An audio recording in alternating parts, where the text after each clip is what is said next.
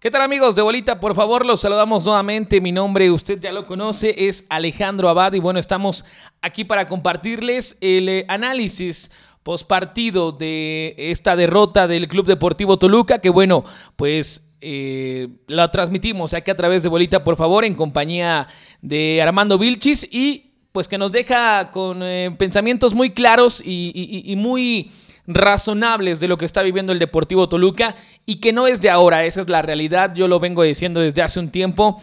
La cuestión de Toluca no es de este torneo, no es de hace un año, no es de hace dos años, es de 10 años para acá, de, del 2010, después de ese campeonato ante Santos, el Bicentenario 2010, a esta fecha. O sea, 11 años después, Toluca sin rumbo, Toluca sin jugadores comprometidos, Toluca sin un proyecto, Toluca sin nada, Toluca se ha convertido en un equipo gris, en un equipo del montón de la liga, ha perdido esa grandeza que tantos reclaman muchos, pues hoy quedó demostrado nuevamente que no la tienen, que no la tienen y que hay muchos jugadores eh, que sí llegan a sumar, yo no digo que estén todos los jugadores estén para irse, pero sí creo que no son los eh, eh, necesarios para hacer de este plantel un plantel competitivo. Leía la polémica de que, ay, ¿por qué nos anticipábamos a la derrota de hoy? Que las nóminas no cuentan, que si fuera por lo que cuesta el equipo de Monterrey, Toluca no tuvo que haberse ni presentado el día de hoy a jugar.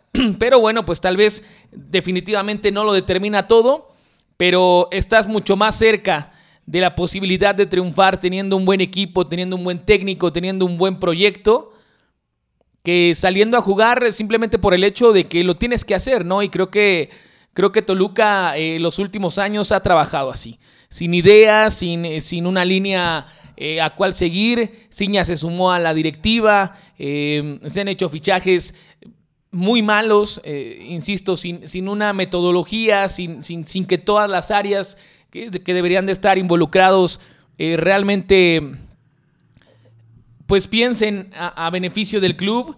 Creo que es eh, fichar por fichar, contratar por contratar, traer técnicos una y otra vez que tal vez ya tuvieron buenos momentos en, otros, eh, en otras etapas del club y, por eso asumen que las segundas partes tendrían que ser igual, ¿no? Ya vino la Volpe, ya vino el Chepo, está ahora Cristante, eh, falta que regrese Cardoso, que seguramente por lo que vemos se irá al siguiente paso, pero creo que esa no es la solución. Creo que esa no es la solución. Creo que Toluca ha perdido el rumbo en todos los ámbitos del, deportivo.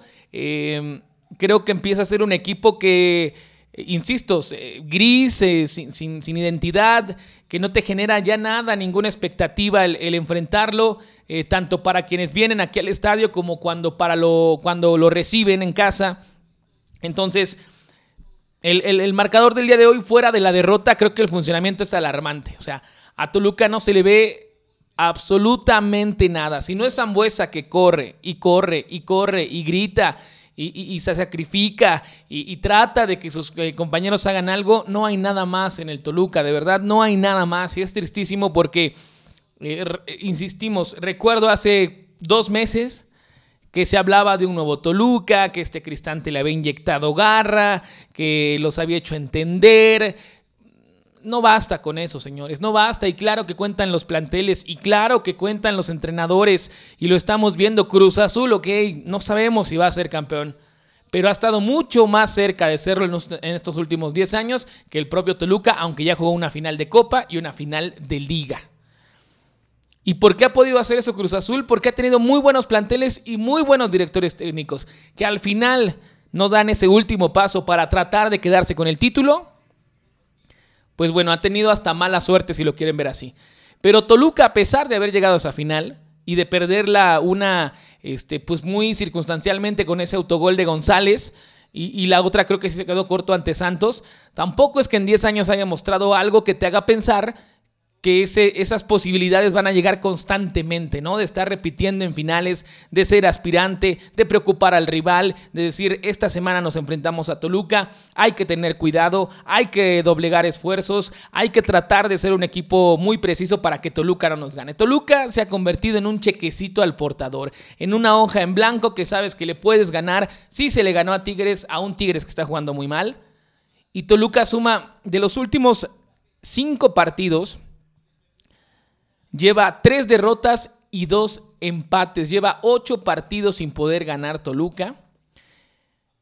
Se encuentra en la posición número 8, pero ¿por qué está en el lugar número 8? Porque hay equipos peores que Toluca. Y peores en puntaje, porque tal vez en funcionamiento podríamos destacar momentos del propio León que ya regresó, que ya lo superó con un punto. Puebla que está arriba también por un punto. Atlas que le lleva dos puntos. Hoy Monterrey prácticamente asegura esa tercera plaza con 25 unidades o al menos estar dentro de los primeros cuatro.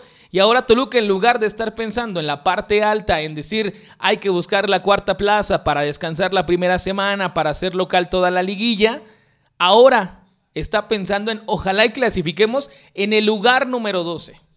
Lo decía yo con Lalo Hernández y con Eric Salvilla. La obligación mínima de Toluca es clasificar dentro de los primeros ocho dentro de los primeros 8 de 12 posibles, de 18 totales. O sea, una marca pequeñita, de verdad pequeñita.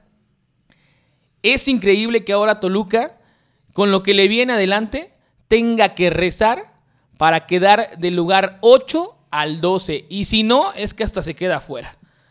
Toluca tiene que enfrentarse a Santos, tiene que enfrentarse a América y tiene que enfrentarse a Juárez.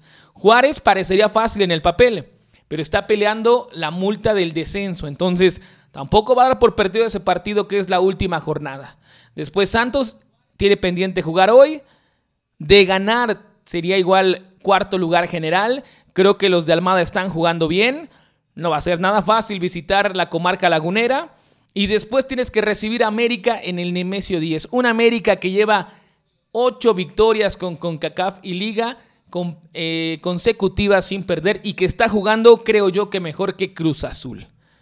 Entonces, de nueve puntos posibles, considero que Toluca, si le va bien, ojo, eh, si le va bien, saca tres, ganándole a Juárez en casa. O déjenme ver si es en casa o es de visitante. Es de visitante, tiene que ir a Ciudad Juárez. Si le va bien, se trae esos tres puntos de allá. Si le va mal o medianamente mal, un puntito del empate.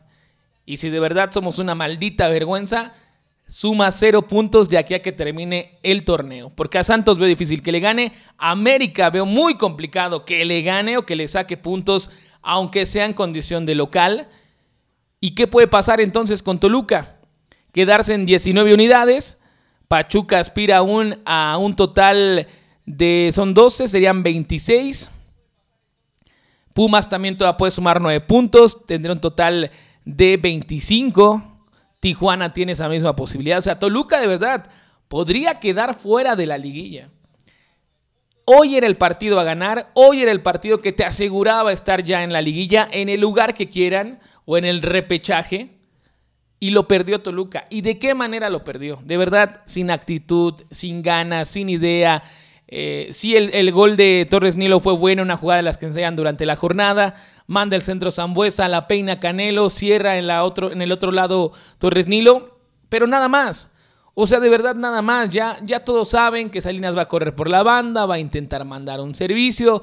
Hoy incluyó Cristante de nuevo a Kevin Castañeda, un jugador que empezó muy bien pero que se ha perdido por completo. Parecería que la media está sin ningún problema, el gallito Vázquez va esa, pero tampoco te da más esa media. ¿Cumple su función? Sí. Tratar de contener al, rival, de pronto empezar a, repartir balón eh, o de habilitar a sus demás compañeros, pero hasta ahí no es, no es una media espectacular. Y, y, no es cuestión de los jugadores. Creo que el Gallito Vázquez y Baez han hecho un muy buen papel. Barbieri también, aunque bueno, ha tenido momentos malos donde ha marcado eh, o ha cometido penales, ¿no? Torres Nilo no se diga, hoy anotó, pero también ha tenido sus altibajos. Pero el conjunto en sí, esos jugadores que llegaron, más los que estaban, más los que se ven que ya no quieren estar, como Estrada, que de verdad hoy sí caminó en la cancha, hoy no buscó una sola, no es suficiente para aspirar a algo. Incluyendo el entrenador, ¿eh? Yo me preguntaba, cuando Cristante se fue, se fue de Toluca, ¿Qué hizo Cristante? ¿En qué se preparó? ¿Por qué pensó que iba a ser diferente esta segunda etapa? Si te dan prácticamente el mismo plantel, y yo no vi que viajara a Europa, que se preparara más, que buscara otras posibilidades, que regresara con ideas frescas, que tomar el reto realmente, no por ese discurso de yo no le puedo decir que no a Toluca, eh, es el amor de mi vida, aquí yo fui lo más importante. No, no, no, realmente Cristante cuando le dijeron vuelve a tomar al equipo, ¿con qué, qué le ofreció a la directiva? ¿Qué de diferente iba a haber ahora a lo que fue antes? Para mí nada, para mí de verdad nada. Y era una cuestión, un examen de conciencia que él tenía que hacer, que él por las ansias de volver a dirigir, lo volvió a tomar cuando en el fondo sabía a dónde iba a ir esta opción, volver a terminar en el mismo punto. Sí, tal vez con, con las finales pasadas, pero creo que hasta con mucho menor material humano que en su primera etapa, ¿no? El discurso se acabó, se tomó mucho este, eh, esta cuestión del club de la pelea, que son muy grandes, que increíble su trabajo. Por favor, desde la jornada 1 se veía que Toluca no traía absolutamente nada. Absolutamente nada. Pero bueno, empezaron a pasar las jornadas, los acompañaron algunos resultados y hoy creo que eh, nos alcanza la realidad. Se demuestra el nivel que tiene Toluca, el nivel que va a tener en muchos años si esto no cambia, si de verdad alguien no llega y pone orden, desde el técnico, utileros, fuerzas básicas, administrativos, directivos, si realmente no se sientan y definen una línea a seguir, Creo que Toluca va a seguir con mucha penumbra los siguientes años. Ya van 10 sin títulos, ya van 10. Se pueden convertir en 20, en 30.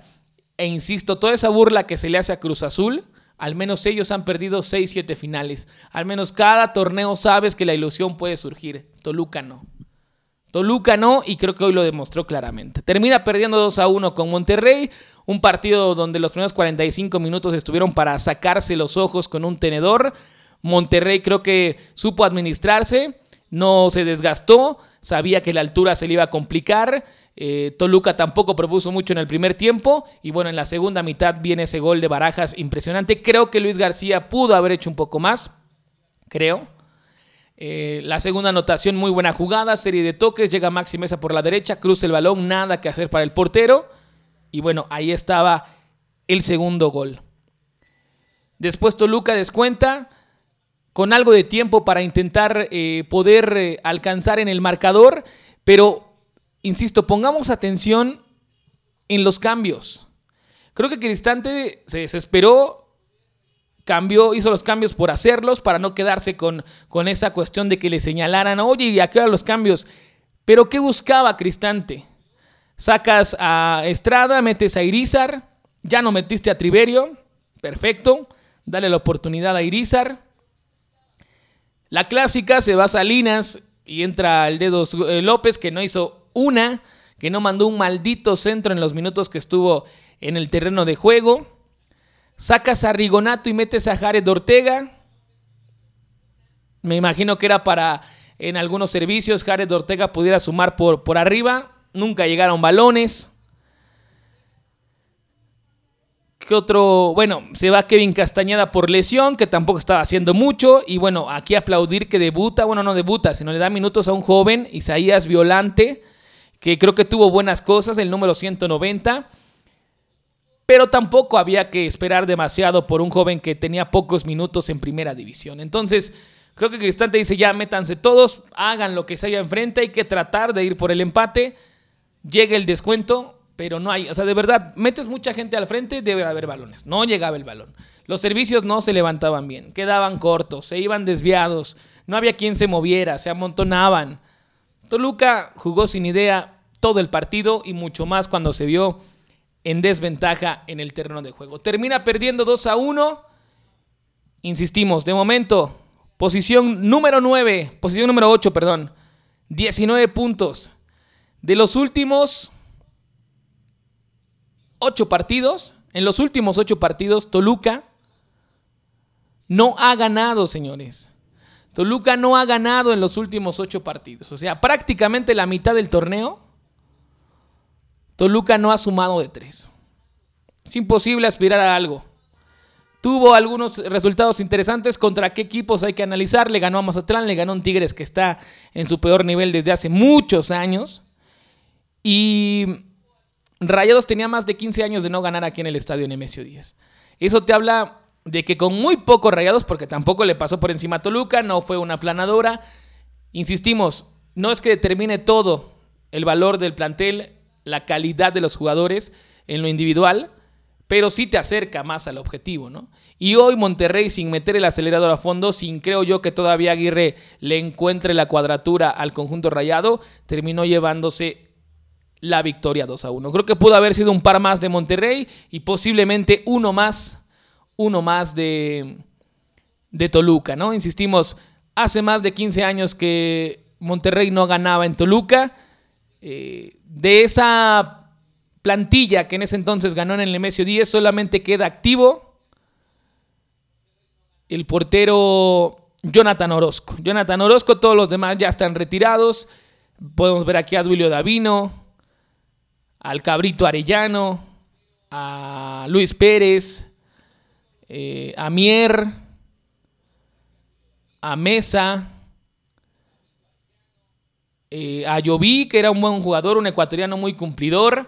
Pues bueno, 15 años después vinieron a ganarle a uno no de los peores Tolucas, o sea, del Toluca constante de los últimos años. Gris, Timorato, sin idea, no ataca, no defiende, no hace nada Toluca, de verdad.